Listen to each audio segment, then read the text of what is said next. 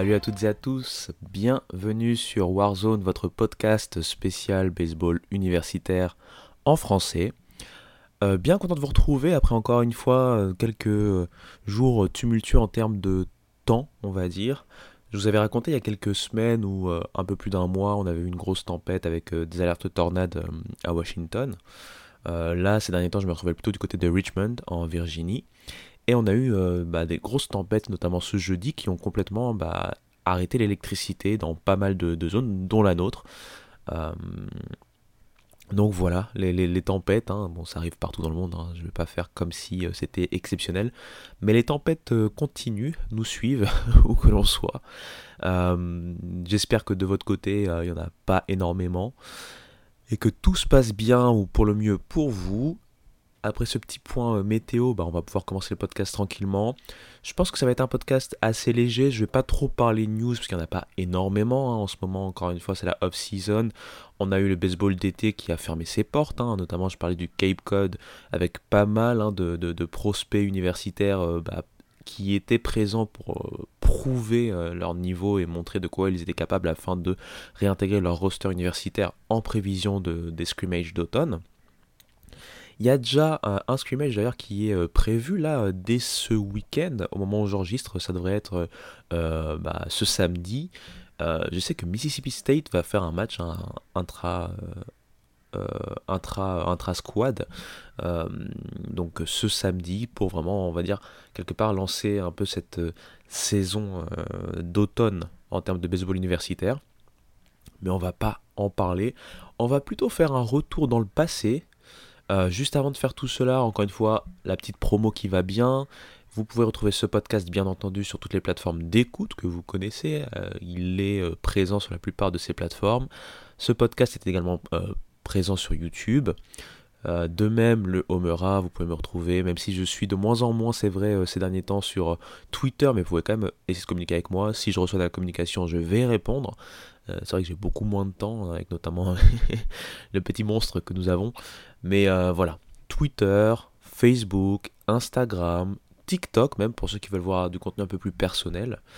Euh, voilà, voilà. D'ailleurs, tiens, bah, vous allez le savoir avant même certaines personnes, mais je vais certainement rentrer en France pour quelques jours.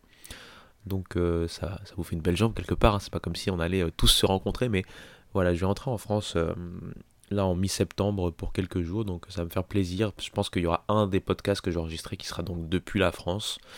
Donc ça me permettra aussi de, sortir le podcast à un horaire euh, euh, logique. Hein. Je serai au même horaire que vous.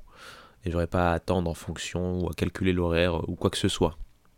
Mais bref, assez parlé de ma vie. On va y aller sans plus tarder. C'est parti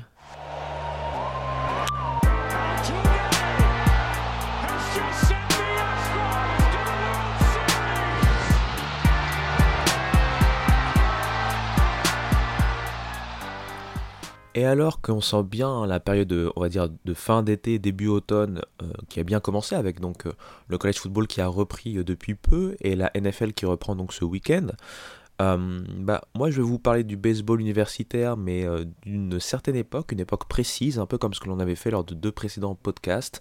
On était parti dans les années 90, puis après on était parti dans les années 80, et bien là on va se retrouver plutôt dans les années 70 avec l'année 78.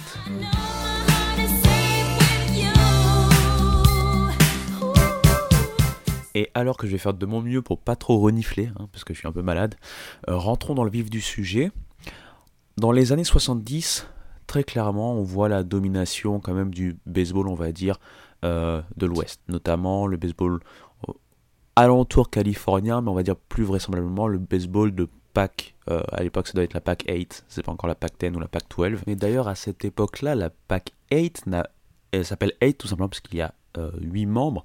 Elle n'a pas encore récupéré euh, deux équipes hein, qui se suivent, Arizona et Arizona State. Et justement, Arizona State, c'est quelque part euh, la bête noire de, des, autres équipes, on va dire, de l'Ouest, puisqu'il faut le savoir, l'année précédente, en 1977, Arizona State alors encore dans la WAC, hein, la Western Athletic Conference, remporte le titre hein, national avec une équipe all-time, une équipe reconnue hein, dans l'histoire dans du collège baseball, emmenée par, Bob Horner notamment et Hubby Brooks, pour ne citer que. Et donc, euh, cette équipe d'Arizona State arrive avec des joueurs euh, reconduits qui continuent encore une saison de plus en 1978 et sont donc euh, clairement favoris à leur propre succession. La PAC 8 d'alors bah, est de plus en plus impatiente à l'idée de récupérer hein, Arizona State notamment. Ça va arriver à la fin de cette saison 78, ce qui fait qu'en 1978, si Arizona State remporte le titre, ça serait un nouveau titre remporté en tant que membre de la WAC, ce qui ferait encore une fois de plus de l'ombre à des historiques de la PAC 8, notamment comme USC en termes de joueurs, on a donc des stars reconnus en termes de college baseball, mais on a aussi une, certaine effervescence, pas mal de questionnements autour d'un joueur, dont on va reparler certainement plus tard dans ce podcast, qui est très connu en termes de MLB, hein, un Hall of Famer reconnu, hein, et plus que ça, c'est bien sûr Cal Ripken Jr.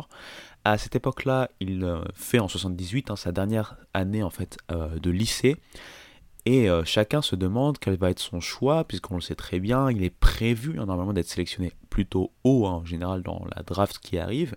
Mais beaucoup se demandent si euh, Cal Ripken Senior, donc son papa, bien connu lui aussi, et donc Junior vont euh, se mettre d'accord pour qu'il continue d'abord un cursus universitaire plutôt que d'aller à la draft ou s'il va plutôt accepter donc de rejoindre euh, le baseball professionnel. Pour maintenant revenir dans cette saison universitaire 1978, on a donc Arizona State, mais pas que, qui souhaitent quelque part retourner au moins en College World Series.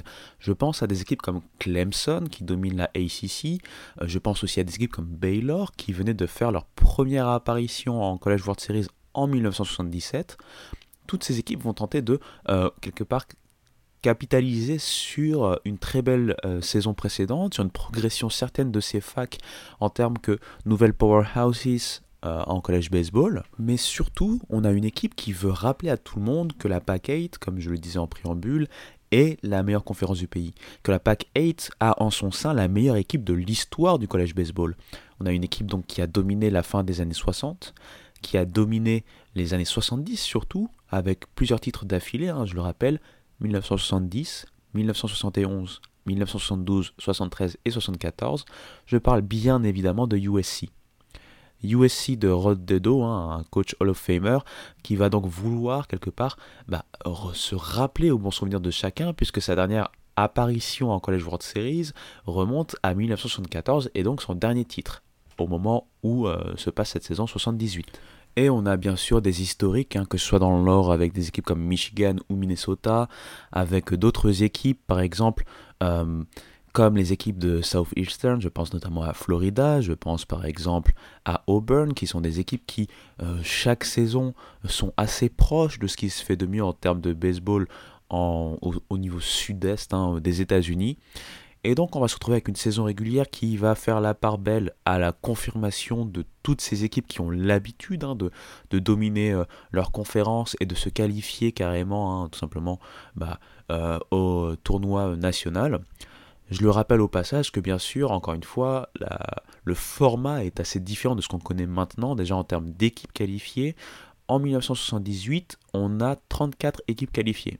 21 se qualifient en fait avec le bid automatique, hein, tout simplement en gagnant euh, leur euh, conférence comme ça se fait maintenant, mais avec maintenant hein, de nos jours plus d'une trentaine de conférences.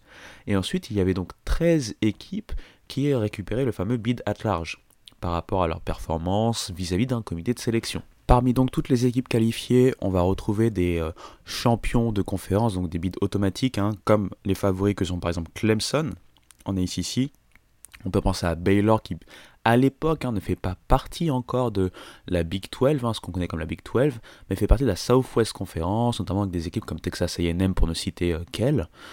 On va retrouver Oklahoma State, que je n'ai pas cité auparavant, mais qui fait bien sûr partie des euh, grandes équipes hein, historiques du college baseball, qui va elle justement remporter la Big 8 pour pouvoir faire le parallèle.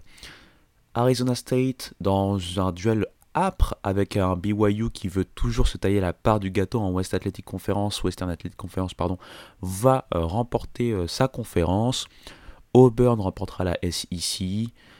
Et enfin, on aura des équipes qui ne passeront pas par un tournoi de conférence, mais euh, remporteront en fait la saison régulière de conférence, puisqu'il n'y a pas de tournoi à cette époque-là pour ces équipes. Je pense par exemple à Michigan en Big Ten. Euh, on peut penser notamment aussi en, en pack de l'époque bah, à USC et à Washington State, puisqu'à l'époque il y a deux divisions, hein, nord et sud. Et donc ces équipes-là récupèrent des bids automatiques, tandis que d'autres vont être appelés, vont être sélectionnés en bid at large. Je pense par exemple à des équipes qui à l'époque étaient plutôt bah, indépendante, hein, hors conférence. Je pense bien sûr au Miami de Ron Frazier. Vous m'entendez souvent parler de Miami hein, dans, mes, euh, dans mes podcasts et ce n'est pas pour rien. Hein. C'est une équipe qui est devenue historique et ce dès euh, la mi-année 70.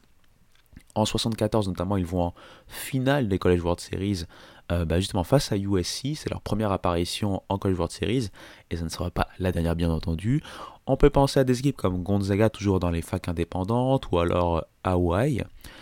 Dans les facs non indépendantes qui n'ont pas remporté leur conférence mais qui se sont quand même euh, attribuer une sélection, on peut penser en ACC à North Carolina qui sortait d'une très très grosse saison, un très gros duel en fait avec Clemson avec un bilan de 9 victoires, 3 défaites en conférence, tandis que Clemson s'en sortait avec 10 victoires et 2 défaites dans cette même conférence. Et euh, on peut penser également à euh, d'autres équipes comme UCLA euh, par exemple, ou alors Mississippi State. On va se retrouver donc avec 34 équipes à l'orée du tournoi national. Et comme je le rappelle souvent en collège baseball, il ne s'agit pas que d'une affaire de powerhouses. Il y a beaucoup d'équipes mid-majors qui arrivent chaque année à euh, bah, se tailler la part du lion ou la part du gâteau, vous prendrez l'expression que vous préférez. On peut penser à des équipes par exemple comme Oral Roberts qui va justement cette année-là commencer une tradition, une belle tradition qu'on retrouve même de nos jours en faisant de très belles apparitions au tournoi national, voire pourquoi pas aller jusqu'au College World Series.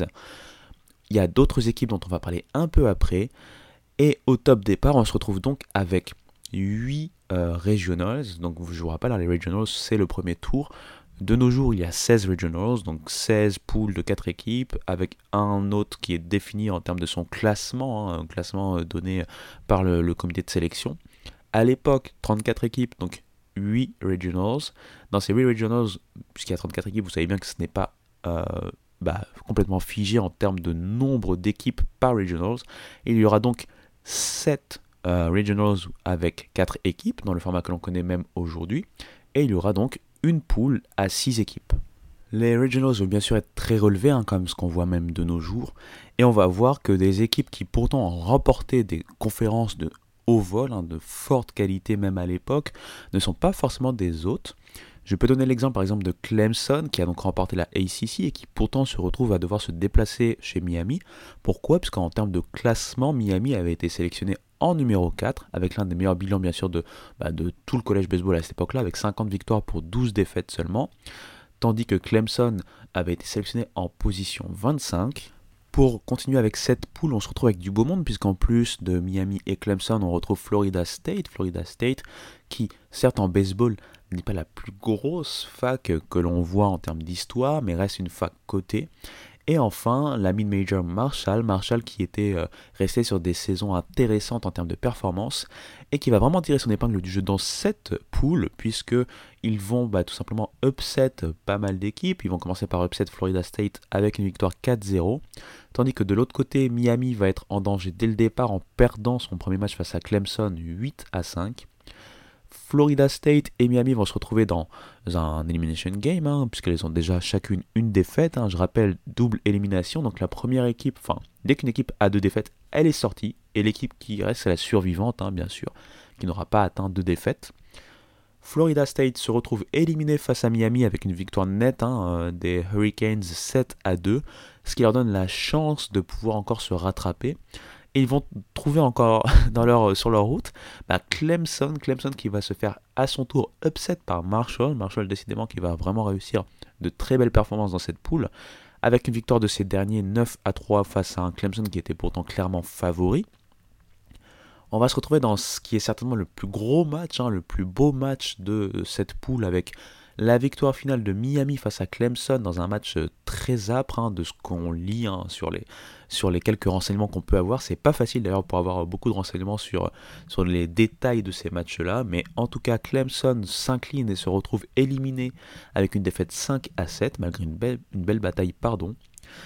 Et enfin, la finale de cette poule, comme je le rappelle, Marshall est invaincu en ce moment-là. Il faut donc que Miami batte Marshall deux fois pour pouvoir survivre, hein, sans perdre bien entendu. Miami va respecter euh, cette fois-ci euh, l'ordre établi, va euh, voilà, faire la part hein, de ce qu'elle doit faire et respecter le contrat en battant coup sur coup Marshall 6-0 et 5-1 pour se retrouver donc qualifié pour les College World Series. Partons cette fois-ci du côté de Ann Arbor, dans le Michigan, pour euh, un autre regional, un regional qui est host donc par l'équipe championne de Big Ten Michigan. Dans cette poule, on retrouve Eastern Michigan, une autre équipe de mid-major qui n'est pas à sous-estimer. On a Mizzou, hein, Missouri, et on a Texas A&M.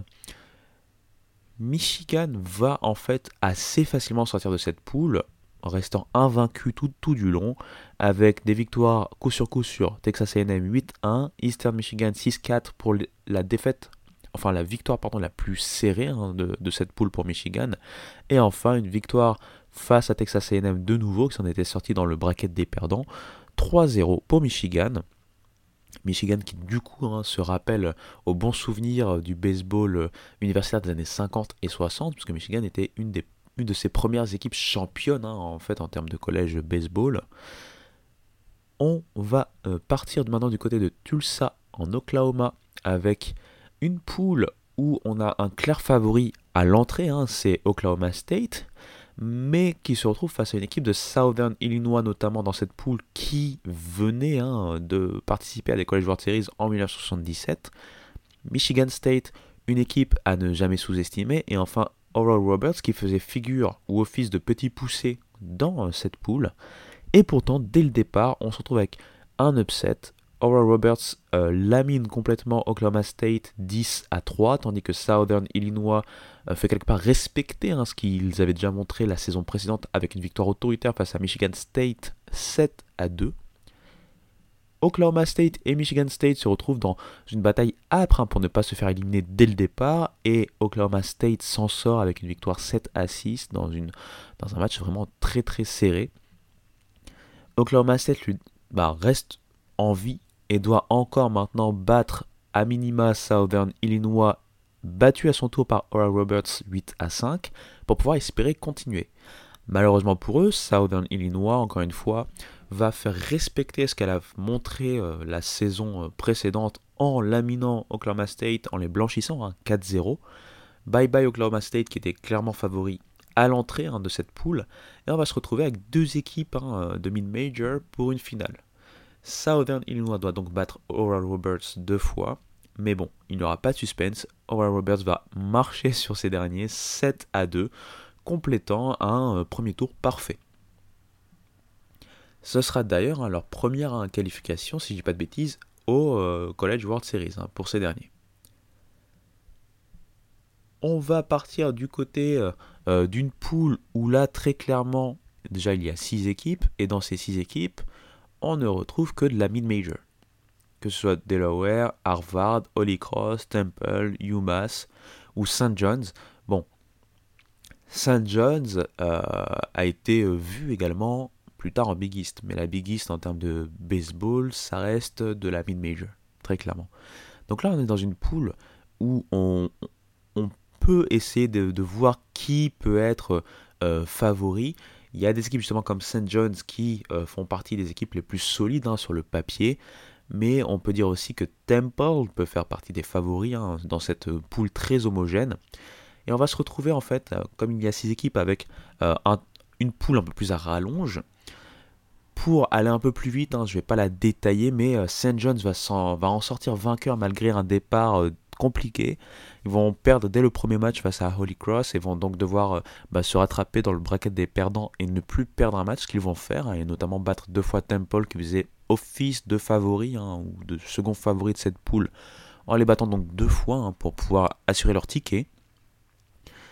une autre poule qui là est très importante, c'est la poule du champion Arizona State accueille UNLV, UNLV qui était une belle équipe de Mountain West, accueille également Washington State dans son escarcelle, enfin dans son entrain, et Gonzaga, Gonzaga qui était aussi très très bon.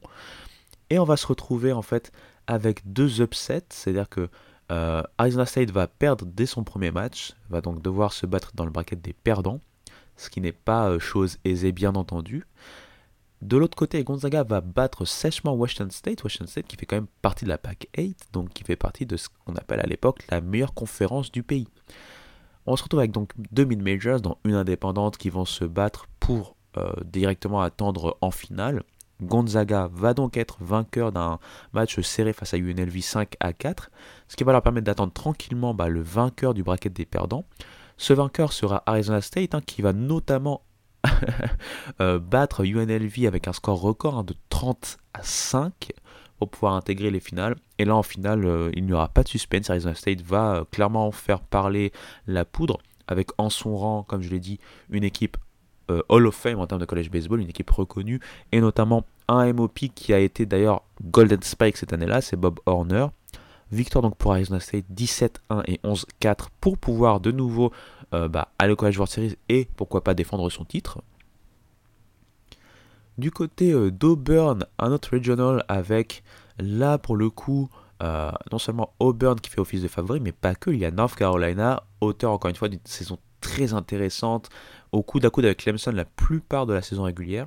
Et ça va se sentir puisqu'on va retrouver euh, euh, North Carolina en finale assez facilement. Et North Carolina, euh, malgré une défaite, première défaite en finale, va s'imposer face à Memphis. Vous l'aurez donc compris, Auburn se fera upset assez rapidement. Et on peut continuer encore nos braquettes avec une poule où là on avait un clair favori qui était Baylor malgré la présence de Mississippi State et Baylor va euh, se qualifier sans souci, aucune défaite, tandis que si on va du côté euh, de la Californie, on va aller bien sûr du côté du bracket de USC. USC qui était grandissime favori de sa poule malgré des grosses équipes, hein, des fortes équipes comme Arizona ou Cal State Fullerton. Je vous le rappelle à l'époque, hein, Cal State Fullerton c'est une très très forte équipe malgré que ce soit une mid-major. Eh bien, USC euh, ne va pas faire dans le détail puisqu'ils vont rester invaincus, battant notamment en finale Arizona, avant que ces derniers n'intègrent donc la PAC 8 qui deviendra PAC 10 à partir de 78. On se retrouve donc, si on récapitule, avec 8 équipes au College World Series. La tenante du titre, Arizona State, qui a eu chaud, euh, mais Jim Brock sait y faire et va donc réussir avec son groupe à euh, pouvoir encore une fois partir défendre son titre. Tandis qu'on va retrouver une autre équipe qui était présente en 1977 en College World Series, c'est Baylor. Baylor de Mikey Sullivan qui va donc pouvoir encore une fois montrer cette belle progression et pourquoi pas faire mieux que sa première participation la saison d'avant. On retrouve le Miami de Ron Frazier qui donc après 74 va vouloir euh, se montrer de nouveau. Michigan qui comme je l'ai dit depuis euh, euh, les années 60 n'a pas pu revenir au College World Series et va donc vouloir se rappeler au bon souvenir de chacun. North Carolina va pouvoir également se rappeler au bon souvenir de chacun, eux qui avaient réussi deux passages en College World Series dans les, années 60 et c'était les deux seuls. Oral Roberts de son côté va donc être pour la première fois en College World Series et va donc être une mid-major à surveiller. St. John's est déjà passé dans les College World Series notamment dans les années 60, et a fait du très bon boulot, avec deux passages dans ces, euh, dans cette décennie 60. Et enfin, pour clôturer euh, bah, ces huit prétendants, on retrouve donc l'équipe qui historiquement est la meilleure du collège baseball, c'est USC, et qui veut justement reprendre l'hégémonie qu'elle avait commencé dans les années 40, qu'elle avait continué dans chaque décennie, et notamment avec un, euh, taux de 5 titres d'affilée au début des années 70 avec un coach encore une fois mythique, Rod Dodo, et tout ça va nous donner en fait bah, une bataille des plus âpres. On fait une petite transition musicale pour que je reprenne mon souffle et on va décortiquer un tout petit peu ces College World Series avant donc de parler un peu plus des joueurs qui composaient cette année 78.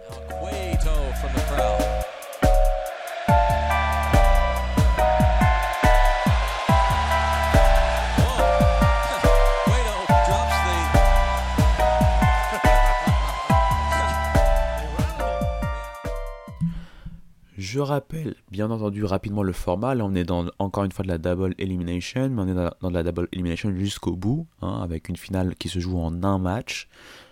On a, même si c'est vrai qu'il y a quelque part deux sous-brackets ou deux sous-poules, on n'a pas vraiment deux poules complètement séparées comme on peut avoir maintenant de nos jours. On va se retrouver donc avec des affiches comme suit Michigan face à Baylor, USC face à Miami, Oral Roberts face à North Carolina, Arizona State face à St. John's. On va avoir plutôt un respect hein, euh, des hiérarchies, si ce n'est le match de Oral Roberts qui va surprendre en battant, en blanchissant North Carolina 11-0. Dans les autres matchs, euh, à noter les victoires bien sûr de Michigan 4-0, USC face à Miami dans ce qu'on aurait pu penser, pourquoi pas être un, euh, un remake de la finale en finale, pourquoi pas, mais ça a été un remake de la finale avant la finale avec une défaite assez nette hein, de Miami hein, face à USC 9 à 3. Tandis qu'Arizona State n'a pas fait dans le détail ni dans la dentelle face à St. John's avec une victoire 13 à 2. On retrouve donc dans le bracket des perdants 4 euh, équipes qui sont déjà au bord de la rupture. On pense à Baylor, Miami, North Carolina et St. John's. Et parmi ces équipes-là, deux vont survivre. Miami qui va clairement euh, laminer Baylor 12 à 1, tandis que North Carolina, dans un match un peu plus disputé, va s'en sortir face à St. John's 9 à 5. Du côté du bracket des vainqueurs, on va retrouver donc Michigan face à USC, Oral Roberts face à Arizona State, avec cette fois-ci une hiérarchie respectée. Une victoire serrée pour Arizona State, hein, qui aura eu, donc eu du mal et maille à partir avec Oral Roberts. Je vais essayer de le dire sans l'accent. Oral Roberts, on va, on va le franciser mais donc une victoire 7 à 6, tandis que du côté de Southern California, une victoire plus tranquille 11 à 3 face à Michigan. On retrouve donc dans le bracket des perdants de nouveau 4 équipes, hein, Oral Roberts et Michigan rejoignant les vainqueurs du premier tour d'élimination Miami et North Carolina. Miami et North Carolina vont rester sur leur lancée avec tout simplement euh, des victoires. Une pour Miami 5 à 3 face à Oral Roberts une pour euh, North Carolina beaucoup plus serrée face à Michigan 7 à 6. On se retrouve donc avec euh, ce qu'on pourrait appeler des demi-finales entre donc Southern California, North Carolina, Arizona State et Miami. On peut le noter, c'est que Arizona State avait perdu dans le bracket des vainqueurs le match face à USC 5 à 2, ce qui a fait qu'ils se sont retrouvés entre guillemets dans, dans le bracket entre guillemets des perdants, mais en demi-finale, c'était juste pour pouvoir voir comment allaient être annoncés les demi, tout simplement. On va avoir là encore une fois une hiérarchie respectée avec un Arizona State qui veut vraiment aller jusqu'au bout et pourquoi pas faire le repeat avec sa génération exceptionnelle, laminant le Miami de Ron Frazier 11 à 3, tandis que USC aura beaucoup plus de difficultés dans ce match-là face à North Carolina avec une victoire très serrée 3 à 2. On se retrouve donc avec une bataille finale entre USC et Arizona State pour, pourquoi pas, soit un repeat d'Arizona State, soit le retour en grâce de la meilleure équipe de l'histoire du college baseball, USC. Et je ne vais pas vous le cacher, il n'y aura pas match. Une victoire nette, propre et sans bavure de USC 10 à 3, avec notamment euh, bah, dans ses rangs sur ces College World Series un pitcher qui va être élu MOP. On va en reparler dans quelques secondes.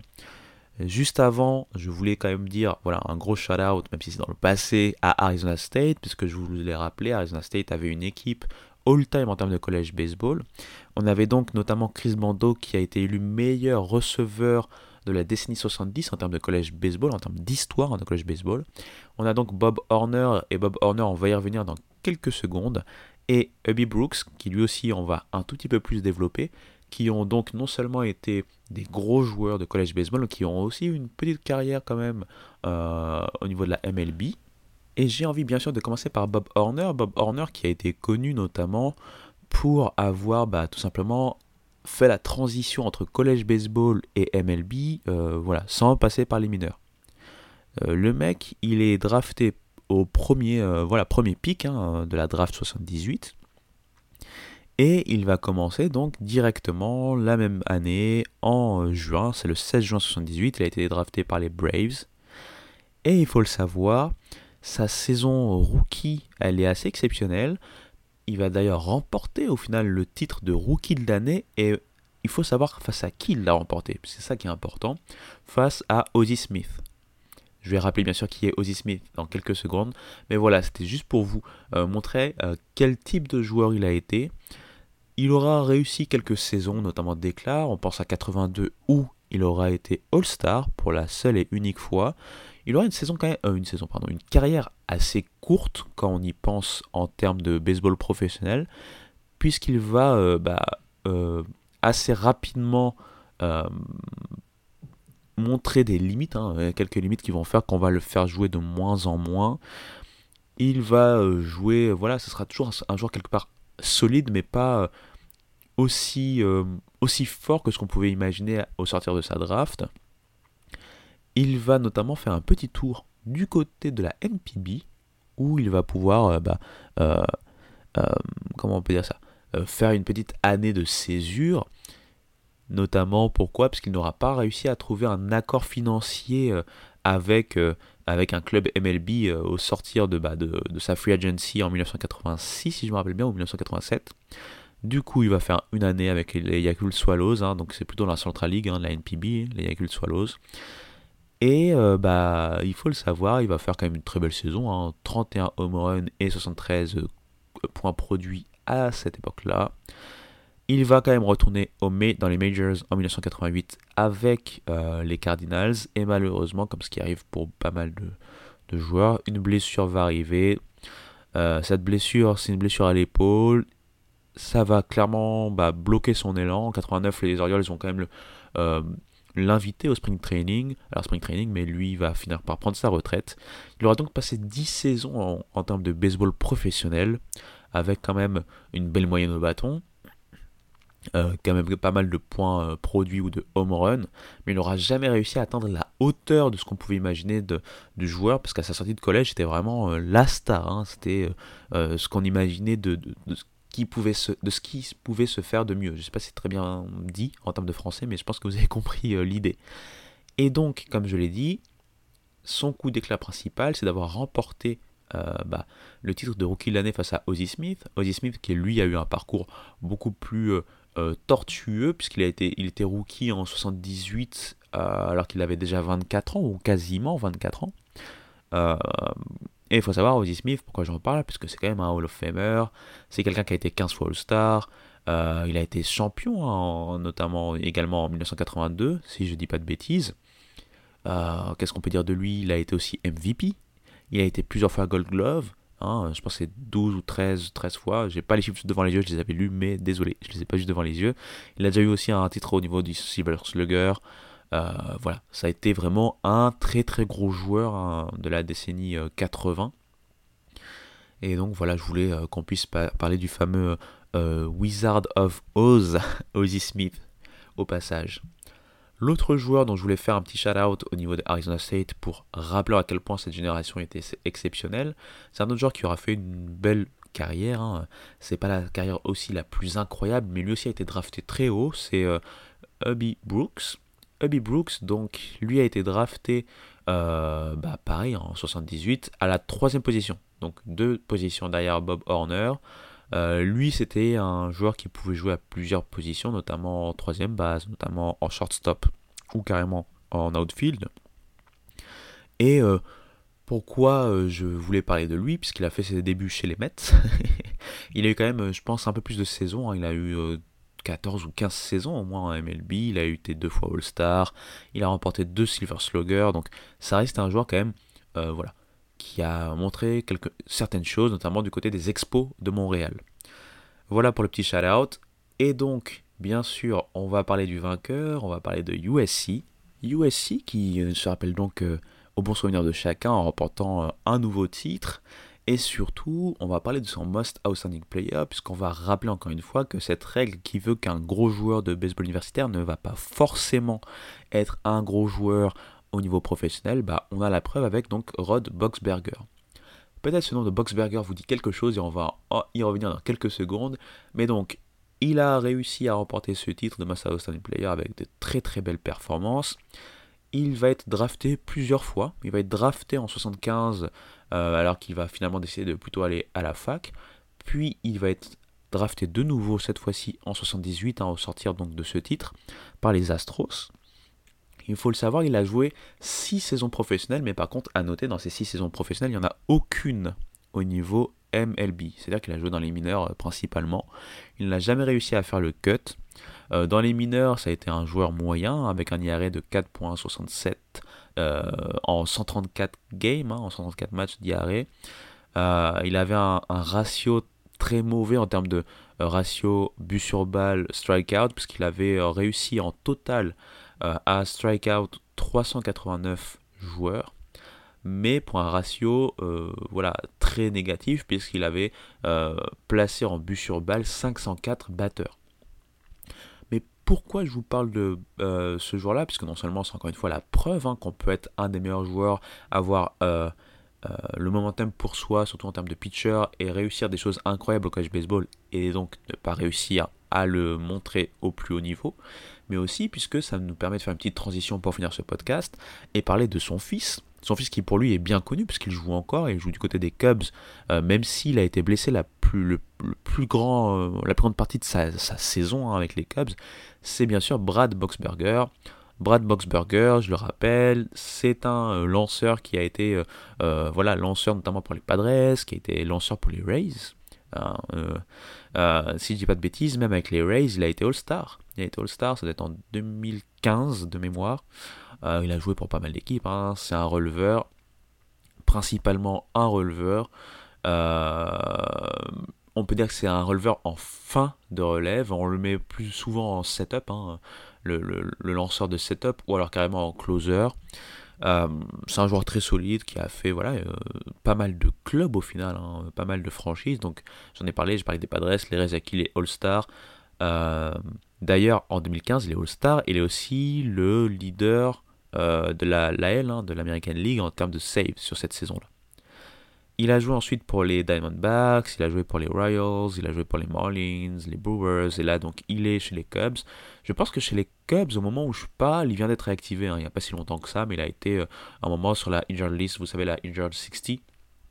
Donc euh, euh, c'est la preuve que ça ne s'est pas forcément très très bien passé. mais lui, il a également été en termes de baseball universitaire du côté de USC. Donc la filiation est faite. Euh, un Boxburger peut en cacher un autre. Ceux qui connaissent la MLB actuellement doivent avoir entendu parler de ce fameux Brad Boxberger, mais donc il faut aller savoir que son père a été, le temps d'une saison, la plus grande star du euh, collège baseball, remportant le titre avec USC et remportant le Most Outstanding Player. Mais bien sûr, il n'y a pas que le collège baseball, hein. il y a le baseball tout court, que ce soit la MLB, le baseball lycéen, etc.. Il y a un événement, on en a parlé rapidement, on a parlé d'un joueur aussi en préambule, et donc on va faire la dernière partie de ce podcast euh, focalisée sur ce joueur et peut-être je vais en rajouter un autre. Juste avant, euh, laissez-moi prendre un peu d'eau et me moucher. Désolé pour les détails, je reviens tout de suite.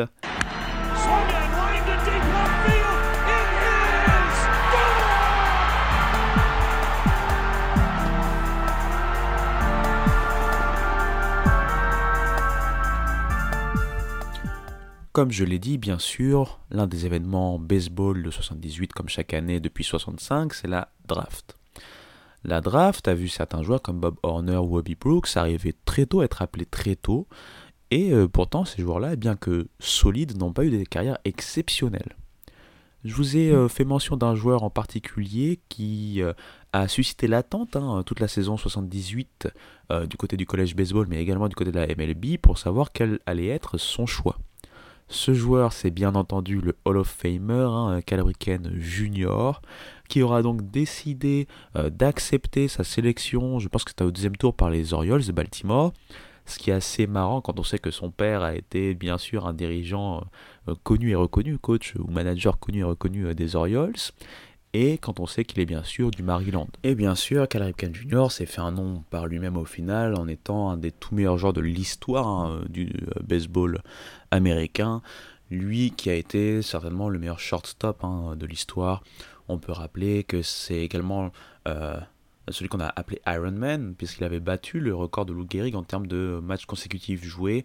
Euh, voilà, je peux vous donner bien sûr quelques accolades, bien entendu, pour ceux qui n'ont jamais entendu parler de lui, ce qui me paraîtrait étrange, mais on ne sait jamais, bien sûr, hein, ça peut arriver.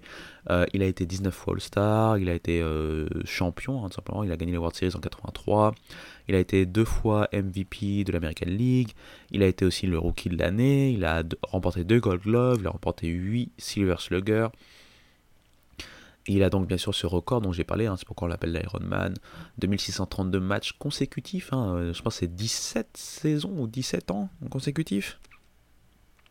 Ce qui est euh, assez, euh, assez incroyable. Il a joué principalement en tant que shortstop. Il avait commencé un peu en tant que troisième base, mais il a vite été remis en tant que shortstop. C'est l'un des meilleurs, si ce n'est le meilleur shortstop de l'histoire. il, a fini sa carrière en tant que troisième base. Mais voilà, c'est euh, vraiment un joueur exceptionnel. Il avait été euh, élu euh, dès, dès le first ballot hein, au Hall of Fame avec l'un des plus gros pourcentages aussi de l'histoire. Hein. Je pense que c'est 98%, j'ai un petit doute. Ça sera vérifié, je suis désolé. Mais c'est à peu près dans ces eaux-là. Hein. J'avais, j'avais lu quelque chose comme ça. Donc voilà, Cal c'était le, le, joueur dont je voulais parler, puisque bien sûr, il highlight en fait cette année 78, bien qu'il ne highlight pas la saison baseball universitaire. Mais l'autre joueur dont je voulais parler rapidement, euh, puisque c'est quelque part une sorte de what if, hein, euh, de, au niveau euh, baseball universitaire, c'est Rin Sandberg. Rin Sandberg ou, ou Ryan Sandberg si on veut faire l'accent. Euh, lui aussi, c'est un joueur qui a été sélectionné euh, dès sa sortie de lycée, qui n'a donc pas euh, intégré le collège baseball alors qu'il aurait pu. Il y était attendu notamment, si je dis pas de bêtises, il était attendu du côté de Washington State. Et il faut savoir un truc, c'est qu'il était attendu, mais en tant que joueur de foot. Parce que vous savez, souvent, les, jeunes américains, surtout les, plus talentueux d'entre eux, sont talentueux non seulement dans un sport, mais peut-être dans plusieurs sports. On peut avoir l'idée par exemple de Kyler Murray récemment, hein, pour vous donner un exemple récent, qui certes euh, a été donc euh, a choisi donc de, de, venir jouer pour les Cardinals de l'Arizona en termes de football, mais qui avait été sélectionné, euh, je pense dès 2018 hein, par les A's, hein, par les Athletics d'Oakland en termes de baseball. Bo Jackson est un des plus grands exemples. On peut avoir Dion Sanders, etc., etc.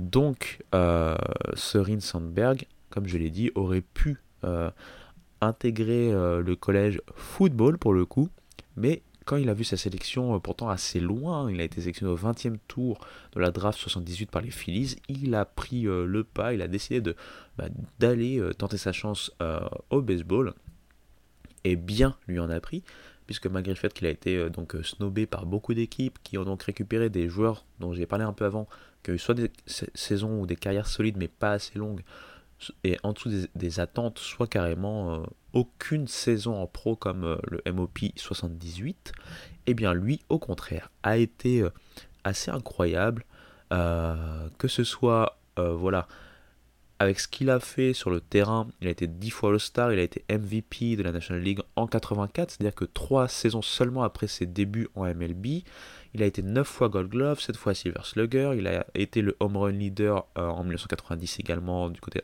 de la NL. Et il a été donc élu au Baseball Hall of Fame, euh, au troisième ballot pour le coup, lui. Mais malgré tout, c'est le seul, je pense, si j'ai pas de bêtises, c'est le seul Hall of Fame à part Cal Jr. de cette promotion 78 en termes de draft. Donc c'est pourquoi je voulais parler de lui, parce que c'est bien sûr ce type de what if Sachant que lui, pour le coup, a été sélectionné beaucoup plus bas qu'un Calriken qui était quand même. Euh, Junior, pardon, qui était donc quand même assez attendu. Donc euh, voilà, voilou. Ça nous permet de conclure ce podcast qui était voilà un petit retour sur les années 70 et notamment 1978. J'espère qu'il est assez digeste. Hein. Je ne suis pas rentré dans beaucoup de détails et aussi puisque euh, en termes de recherche, encore une fois, il n'y a pas beaucoup, beaucoup, beaucoup de documents détaillés. Il y a beaucoup de choses, on va dire, euh, assez résumées, assez assez euh, high level. Vous allez traduire pour moi, je suis désolé. Fin de podcast, c'est toujours un peu compliqué hein, de mélanger toutes ces langues. Mais voilà, j'espère que ça vous a plu de faire ce petit retour en arrière, sans prétention, sans pression. Je vous dis bah, à très bientôt. Et restez à l'écoute puisque je pense faire aussi une vidéo, un petit College Baseball Legends, de la même façon que j'avais fait pour Cal State Fullerton il n'y a pas si longtemps que ça. Je compte en faire un autre, je suis encore en train de décider quelle fac va être la victime de ma prochaine vidéo de ce, genre, de ce type. Je vous dis un petit volley de circonstance et on se dit à très bientôt. Allez, ciao.